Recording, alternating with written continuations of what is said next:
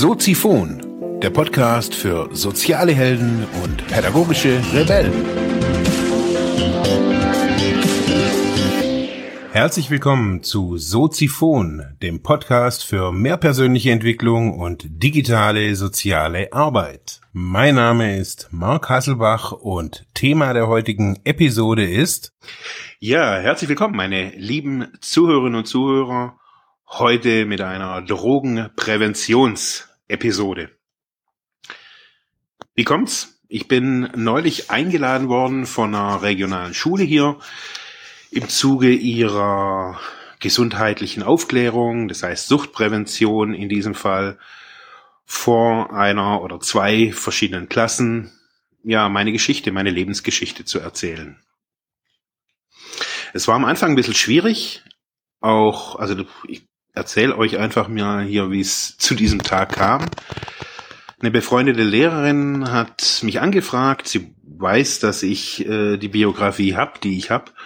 Und wir haben so ein bisschen geschrieben und ich habe dann gesagt, ja, hm, was gibt's da so als Aufwandsentschädigung? Weil mir ging es nicht darum, jetzt da irgendwie möglichst viel Geld daraus zu ziehen, sondern mir ging es um so einen Austausch. Mir ging es darum, dass mh, hm, ja, dass ich das nicht umsonst mache, weil Dinge, die man um, ja, ich bin da davon einfach irgendwie weg. Ich mache sehr viel ehrenamtlich und da dachte ich mir, das mache ich nicht ehrenamtlich. Und da soll sich die Schule bemühen, äh, für mich als ehemaligen süchtigen oder suchtkranken Menschen äh, ein paar Kröten irgendwie ja aufzutreiben. Die Idee dahinter war nicht, dass ich jetzt irgendwie Geld bekomme, sondern Ihr habt es schon mitgekriegt, ich habe jetzt schon zwei Sendungen mit der Anka und mit der Vanessa gemacht über ihren Urmelritt und diese ganze Aktion, keine Ahnung, lässt mich irgendwie nicht los und ich finde es total geil und ich habe mir überlegt, okay, wenn ich diesen, diesen Drogenprävention oder diesen Suchtpräventionstag da in der Schule mache, dann und die Schule äh, kriegt es auf die Reihe, Geld zu organisieren, dann werde ich dieses Geld einfach eins zu eins weiterspenden oder weitergeben und ja, so wird es auch sein. Ich habe jetzt da 100 Euro da dafür bekommen und diese 100 Euro gehen an die Urmel Kinderkrebshilfe in Tettnang. Ich verlinke euch das unten. Ja, hat im Endeffekt nichts mit miteinander zu tun. Ja, auf jeden Fall, die Schule hat es dann organisiert gekriegt, hat 100 Euro eben für mich, hat sie, haben sie mich angeschrieben, ähm, dass sie mir ein bisschen was zahlen können und dachte ich mir, tipptopp, super.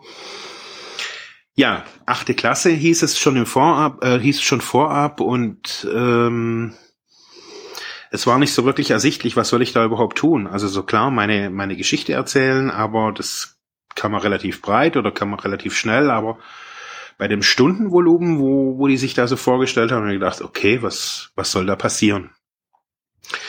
Die ganze Geschichte ging zweimal drei Schulstunden, und, also sechs Stunden, das war quasi. Also das war echt ein, eine Hausnummer, zweimal hintereinander meine, meine Suchtbiografie zu erzählen.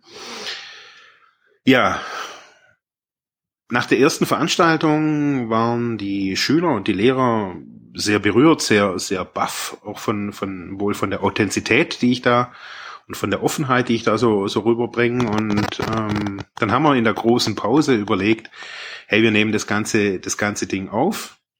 Ich hatte glücklicherweise mein ganzes Film- und, Video äh, und, und Podcast-Set dabei, weil ich eigentlich nach der, nach der Drogenprävention noch einen Podcast aufnehmen wollte.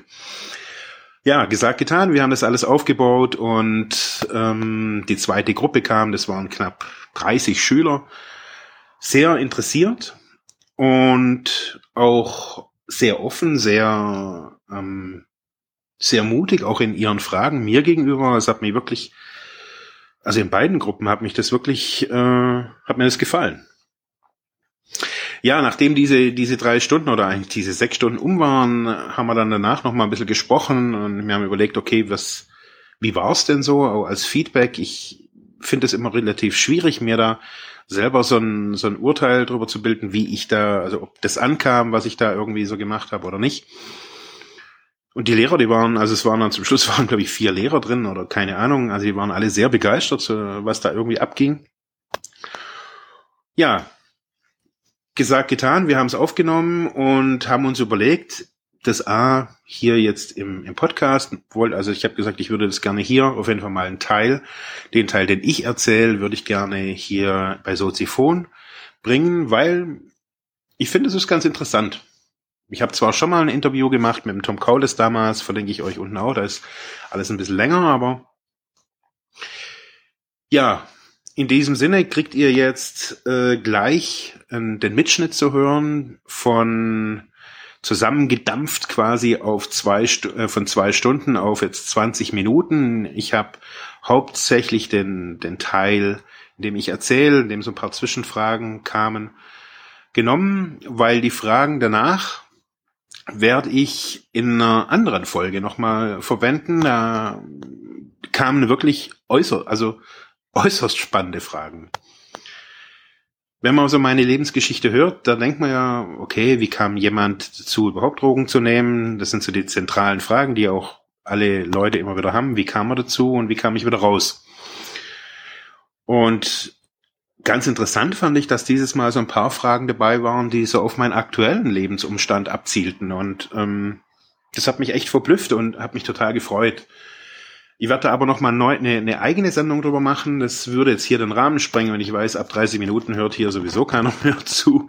In diesem Sinne wünsche ich euch viel Spaß und ja, würde mich natürlich über Kommentare, über Feedbacks von euch freuen. In diesem Sinne, ciao. Okay, ich heiße Marc, bin 41 und war lange Jahre drogenabhängig. Ich habe im Großen und Ganzen, glaube ich, so ziemlich alles konsumiert, was der Markt zu hergegeben hat. An legalen und illegalen Drogen, ob chemisch erzeugt oder pflanzlich gewachsen irgendwo. Ich wüsste eigentlich jetzt nichts, was ich nicht konsumiert habe. Ja, begonnen hat alles, um irgendwie so die Frage, äh, die Frage auf den Grund zu gehen, wie kommt man da rein? Also ich bin aufgewachsen wie ihr. Ich bin auf einem, in einem kleinen Dorf aufgewachsen, im Schwarzwald. Sieht optisch gleich aus wie hier. Ich bin, habe ich vorher auch schon gesagt, ich hatte eine normale Kindheit. Ich war in der Realschule später, habe die auch abgeschlossen. Ähm, ja, bin nicht zu heiß gebadet worden, nie vom Wickeltisch gefallen nie geschlagen worden oder sonst irgendwas. Ganz normal. Standardmäßig wie jeder Junge mit einem Dreier durch die Schule. Also, genau. Standard. Habe auch in meinen Schuljahren, also wo ich noch auf der Schule war, keine Drogen konsumiert.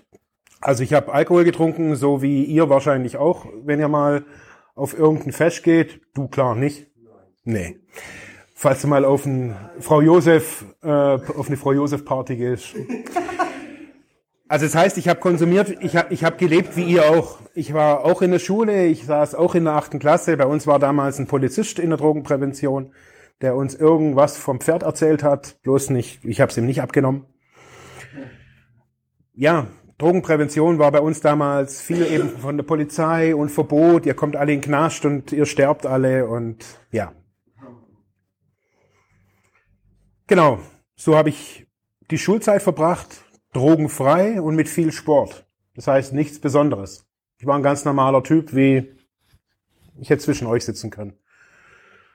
Ja, und dann war irgendwie so mein, mein Grundgefühl, sage ich mal, ich war eben auf einem Kaff. Für mich waren da die ganzen Typen, waren alle Bauern. Irgendwie so von meinem Gefühl her, das waren nur Trottel, die Dialekt reden und Bauern sind. Ja, das war mein, mein, mein Grundgedanke, auch wenn ich da aufgewachsen bin, aber das sind für mich alles Flachzangen. Irgendwie, ich wollte mehr. Ich wollte die große, weite Welt, kann man jetzt sagen, aber irgendwie wollte ich mehr. Und damals habe ich mir halt dann mein Mofa geschnappt und bin in die nächste Stadt und da waren coole Jungs, da waren Punks, die hatten bunte Haare und haben auf alles geschissen, was da in im Staat so war. Die haben weder eine Ausbildung gebraucht, noch Schulbildung, die fand ich cool. Die hatten bunte Haare, wie gesagt, und ich komme aus einem Dorf, wo, ja, das einzig bunte die Kuh war. Also, da war nicht viel mit Abwechslung und bei diesen Leuten, bei, in dieser Szene, ich fand die Musikrichtung ziemlich cool. Das waren, keine Ahnung, REM, weiß nicht, ob ich das noch so was sagst, das waren so die Anfänge, viele Punkbands, die Hosen damals, die Toten Hosen. Die haben für mich, ich fand die Musik cool und auch die Szene cool. Da waren halt eben coole Konzerte und auf den Konzerten wurde getrunken und ab und zu wurde halt auch mal gekifft. Und für mich war das alles neu. Ich kannte Kiffen nicht und ich habe auch nicht geraucht, also Zigaretten. Und wir waren irgendwann mal zu viert auf irgendeinem, auf irgendeinem Konzert äh, und irgendwer hatte eine Tüte. Keine Ahnung, jemand hat den Joint und ich dachte hey cool, da will ich jetzt auch mal dran ziehen. Und wusste aber zu dem Zeitpunkt, das hört sich jetzt ein bisschen blöd an, aber ich wusste gar nicht, wie man raucht. Also ich habe noch nie geraucht und ich fand Raucher früher auch echt scheiße. Die haben gestunken und hatten keine Luft und ich war ja eigentlich so der Sportler, so dachte ich. Ähm, das heißt, wir haben, wir saßen zu viert da mit, mit unserem selbst gebauten Joint und keiner hatte bisher gekifft und dann haben wir den geraucht und alle haben gehustet. Der eine hat in seine Jacke gekotzt. Das war, ja, es lag aber nicht daran, weil die Droge stark war, sondern weil noch keiner von uns jemals geraucht hat. Äh, geraucht hat. Also ich glaube, am meisten ist uns schlecht geworden vom Tabak. Aber irgendwie haben wir alle so ein bedüdeltes Gefühl gespürt. Das weiß ich noch, wenn wir darüber gelabert haben und dann irgendwann dachten wir, hey, wir kiffen wieder. Und so sind wir so langsam in die ganze Szene da reingerutscht. Wir waren auf Konzerten, wir fanden das Lebensgefühl gut, wir, fanden, wir haben zerrissene Klamotten angehabt und keine sauberen, das musste immer dreckig sein und siffig sein und keine Ahnung. Und Kiffen war sowieso cooler, weil nämlich die Eltern getrunken haben und Kiffen viel cooler war. Ja, nach der Schule, so wie ihr wahrscheinlich auch irgendwann, stand Ausbildung an. Ich habe mich zu dem Zeitpunkt für Chemie interessiert. Und ja, Berufsorientierung gab es bei uns damals nicht wirklich. Ähm, irgendwann hat mein Onkel gesagt, hey, bei meinem Kumpel ist eine Stelle frei, mach da eine Ausbildung. Ja, das, die Liebe zur Chemie ist relativ schnell verblasst und die Liebe zu den Drogen war irgendwie auf einmal da. Das heißt, ich habe meine Ausbildung gemacht. Wir hatten Berufsschule in Stuttgart ähm, da waren quasi lauter junge Leute, die alle Ausbildung machen und wir haben, wir waren in einem Wohnheim, wir haben gesoffen, wir haben gekifft, äh, wir haben Party gemacht, das war total geil. Das war unser Leben oder mein Leben auf jeden Fall und ja, mit den, mit den, mit der Musikrichtung haben, hat sich bei mir, bei mir zieht sich alles irgendwie so mit Musikrichtungen so ein bisschen durch. Irgendwann hat sich die Musik geändert. Mir waren die, die ganzen Punks und linken Leute waren mir alle, es waren immer die gleichen Konzerte, es waren immer die gleichen Leute, die gleichen ISO, äh, Irokesenschnitte. Das war immer das Gleiche. Und irgendwann, so von heute auf morgen, habe ich dann quasi das politische Lager gewechselt, bin von links zu rechts, war dann eher so mit den ganzen link, äh, rechten Leuten unterwegs. Ähm, da ging es mir aber gar nicht um politische Gesinnung. Also ich bin kein Nazi und war es auch nie.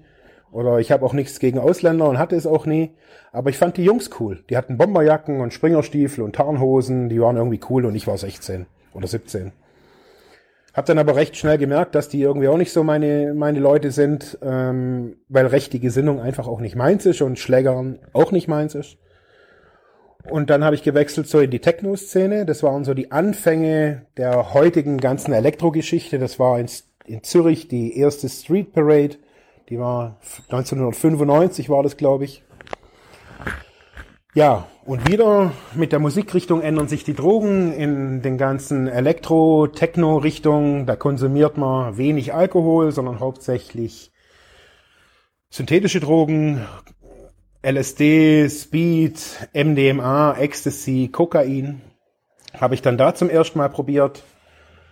Ähm, ja, und habe währenddessen gearbeitet. Ich habe meine Ausbildung gemacht, gearbeitet, habe danach kurzzeitig, da war ich dann 19, war ich kurzzeitig bei der Bundeswehr für zwei Monate, drei Monate, der Rest habe ich dann Zivildienst gemacht und habe locker flockig meine Drogen konsumiert. Hatte auch eigentlich gedacht, ich habe gar kein Problem. Drogen waren mein Lebensinhalt. Das war cool, mir immer wieder Gras zu beschaffen, beschaffen, auf irgendeine Party zu gehen, an irgendeinen Baggersee zu gehen. Es war ein Lifestyle. Es war ein Lifestyle, den ganz viele in unserem Alter damals so hatten. Es war geil. Zu kiffen, am See zu sitzen und zu chillen. Ist heute auch nicht anders. Ja, und irgendwann waren halt, ja, gab es halt auch andere Drogen. Irgendwann habe ich eine Frau kennengelernt, der ihr Bruder hat Heroin konsumiert. Und zu dem Zeitpunkt war für mich Heroin, war so noch von dieser Veranstaltung, von dem Polizist, der damals kam, war Heroin. Heroin heißt Tod. Das war für mich irgendwie so abgespeichert. Wer Heroin nimmt, stirbt früher oder später.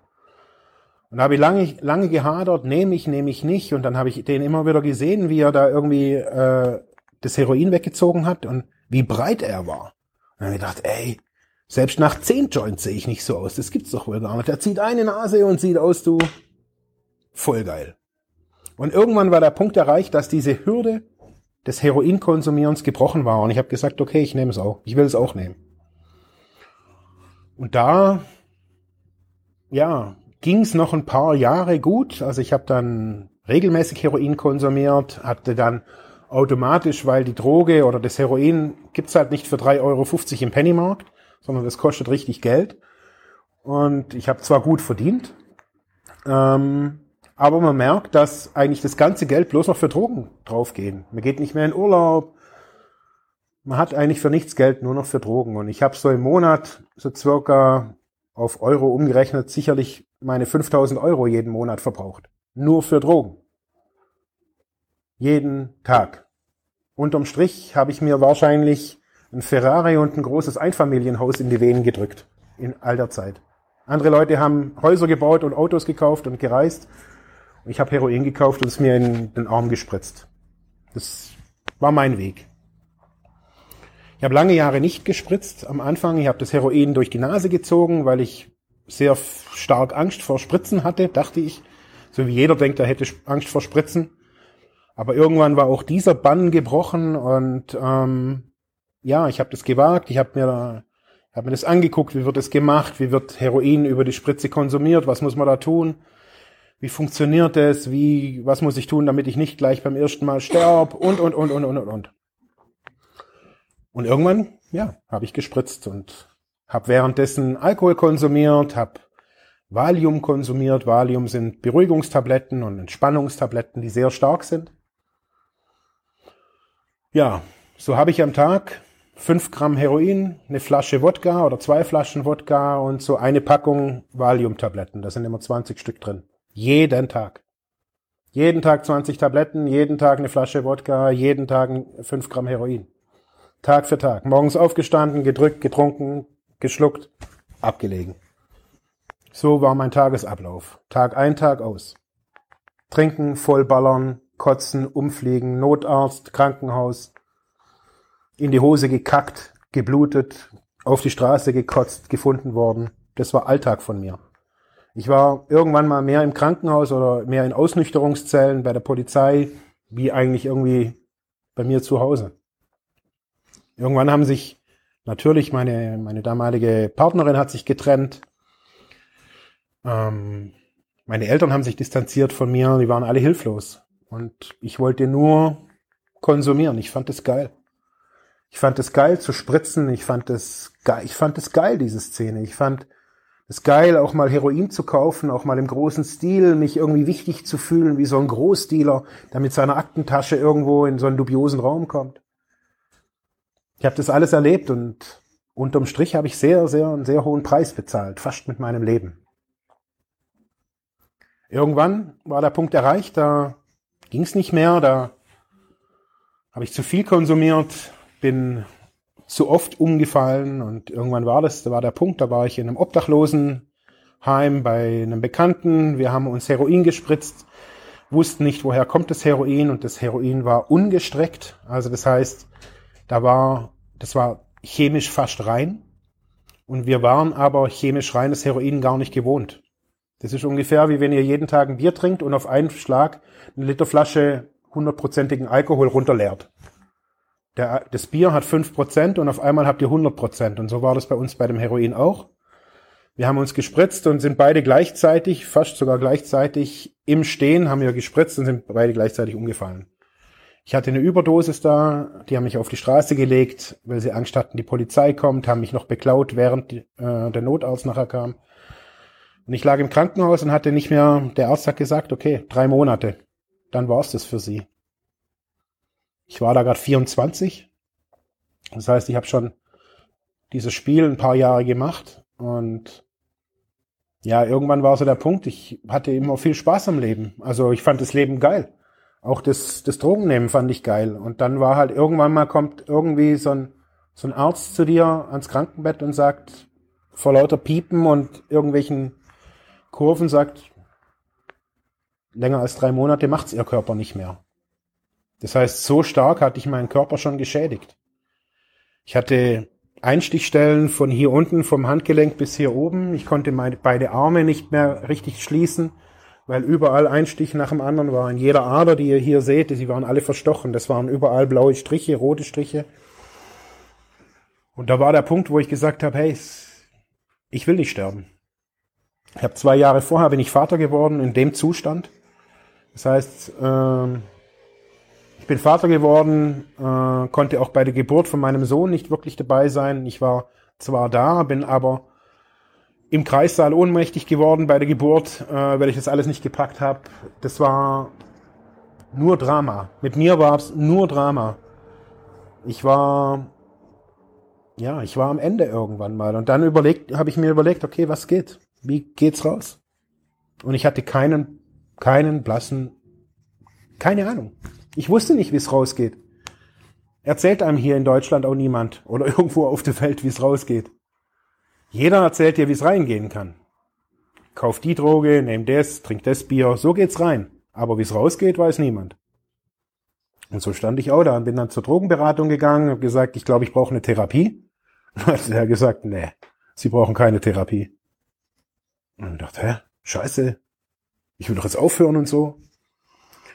Und er hat gesagt, Sie müssen erstmal entgiften. Und ich dachte, okay, was ist entgiften? Keine Ahnung. Und dann hat er mir das erklärt, dass mein Körper, wenn man so lange konsumiert, also über Jahre oder vielleicht manchmal auch Jahrzehnte, sich der Körper daran gewöhnt, an jeden einzelnen Stoff unterschiedlich. Und wenn man verschiedene Stoffe konsumiert, gewöhnt sich der Körper an diese Mischung.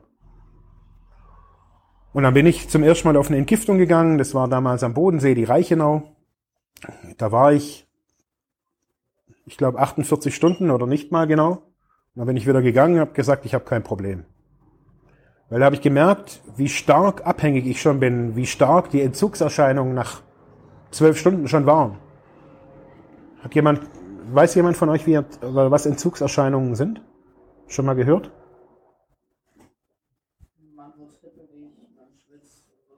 Genau. Also es ist so wie eine feste Grippe, wenn ihr so, so eine Fiebergrippe habt, kalt, weiß, äh, kalt äh, heißer Schweiß, Gelenkschmerzen, Übergeben, Durchfall, Unwohlsein, zittrig sein. Also wenn ihr auf dem Entzug seid, schafft ihr das normalerweise nicht, mit einer Hand ein Glas Sprudel zu trinken.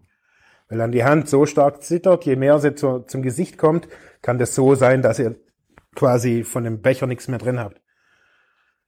Ihr könnt es auch nicht mehr kontrollieren. Ihr könnt nicht kontrollieren, wann ihr aufs Klo müsst. Es kann sein, dass zack, kackt ihr euch in die Hose. Hört sich jetzt blöd an, aber es ist so.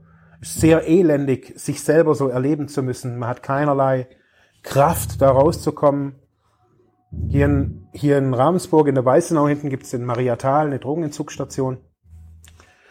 Wenn ihr da reingeht, da denkt ihr, also an manchen Tagen, wenn ihr, wenn ihr da reingehen würdet, denkt ihr, ihr seid in der Hölle.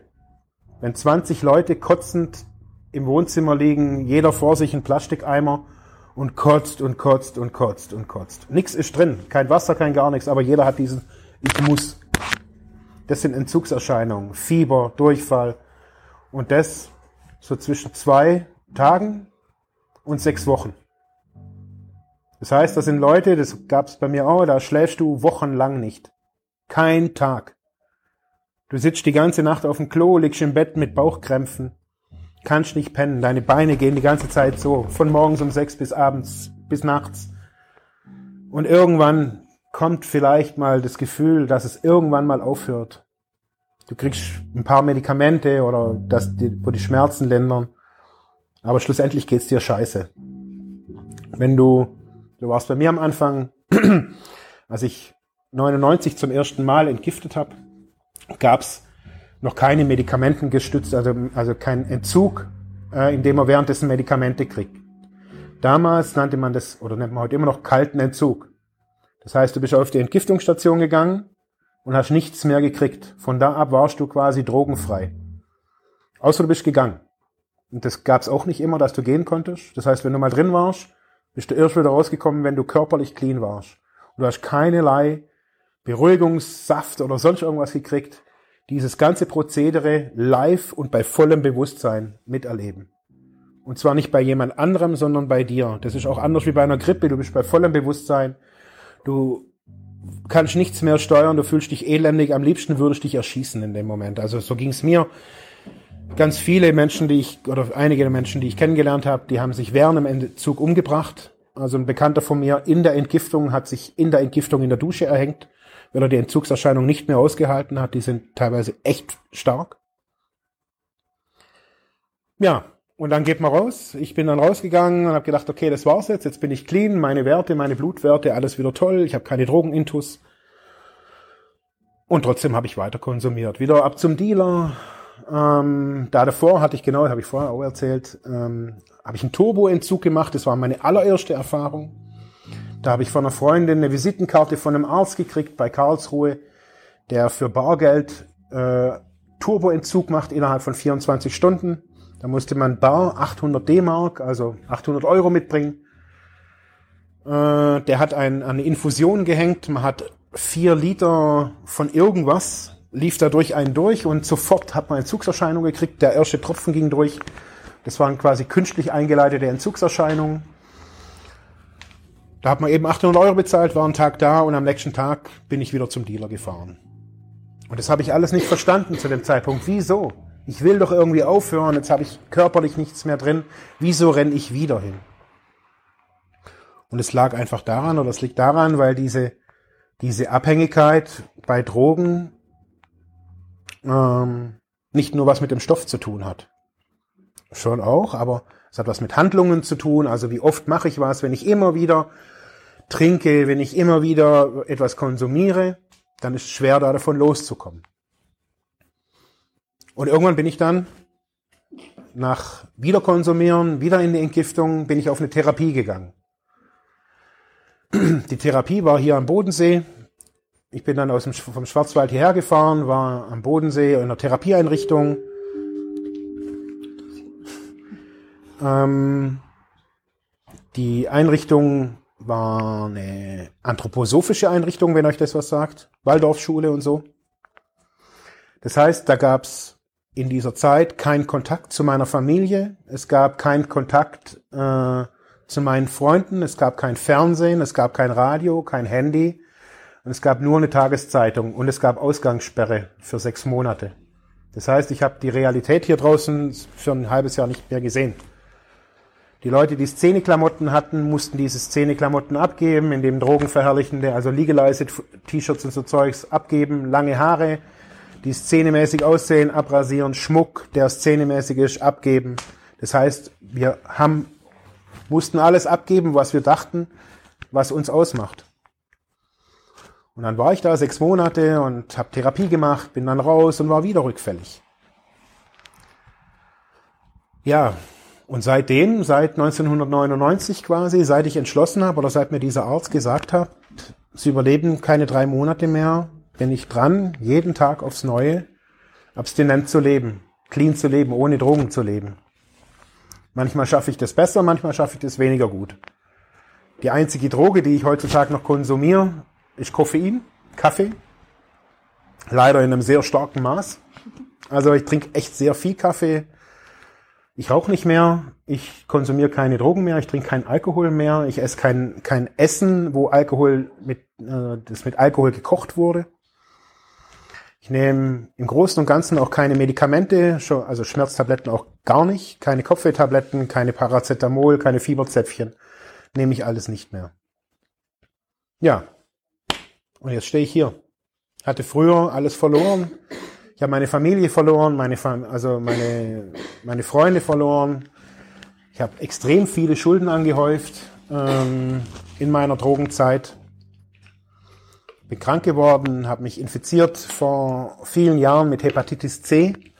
Das ist eine sehr stark verbreitete Krankheit unter Drogenabhängigen, kriegt man durch Spritzentausch. Das ist eine Krankheit, die die Leber angreift und Also ich habe jetzt keine Hepatitis C mehr.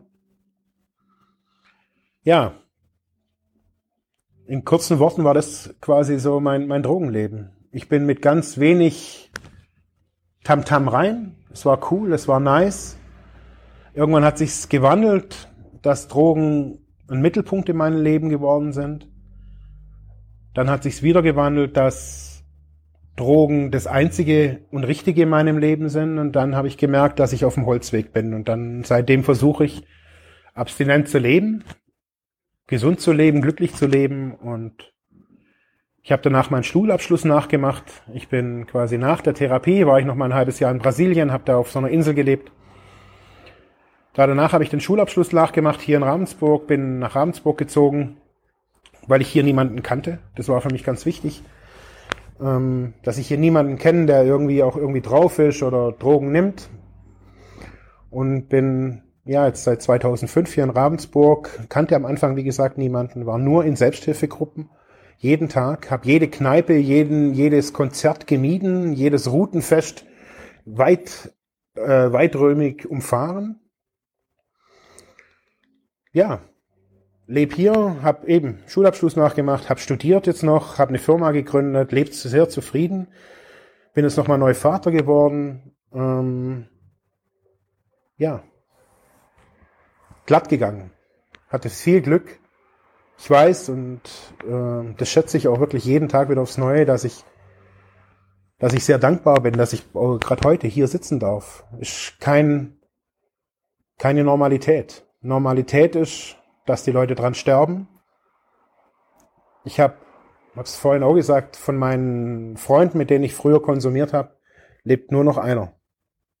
Und man, das ist jetzt keine 100 Jahre her. Das sind Leute wie, wie, wie ihr, wie ich. Aber schlussendlich sind alle gestorben.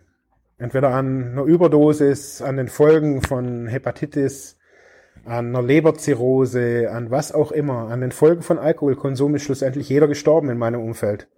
Und ich bin einer der wenigen, auch in Deutschland, einer der wenigen, die lange Jahre gesund abstinent leben.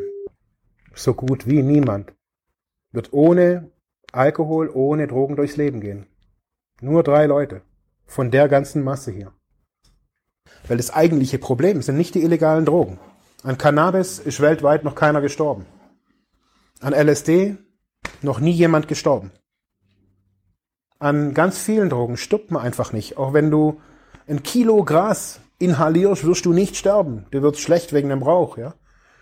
Wenn du 20 Trips konsumierst, bist du vielleicht drei Wochen drauf, aber du wirst nicht sterben. An Alkohol sterben statistisch in Deutschland fast die meisten. Noch vor Verkehrsunfällen. Und daher die Frage an euch, wieso konsumiert man Alkohol? Warum konsumiert man Drogen?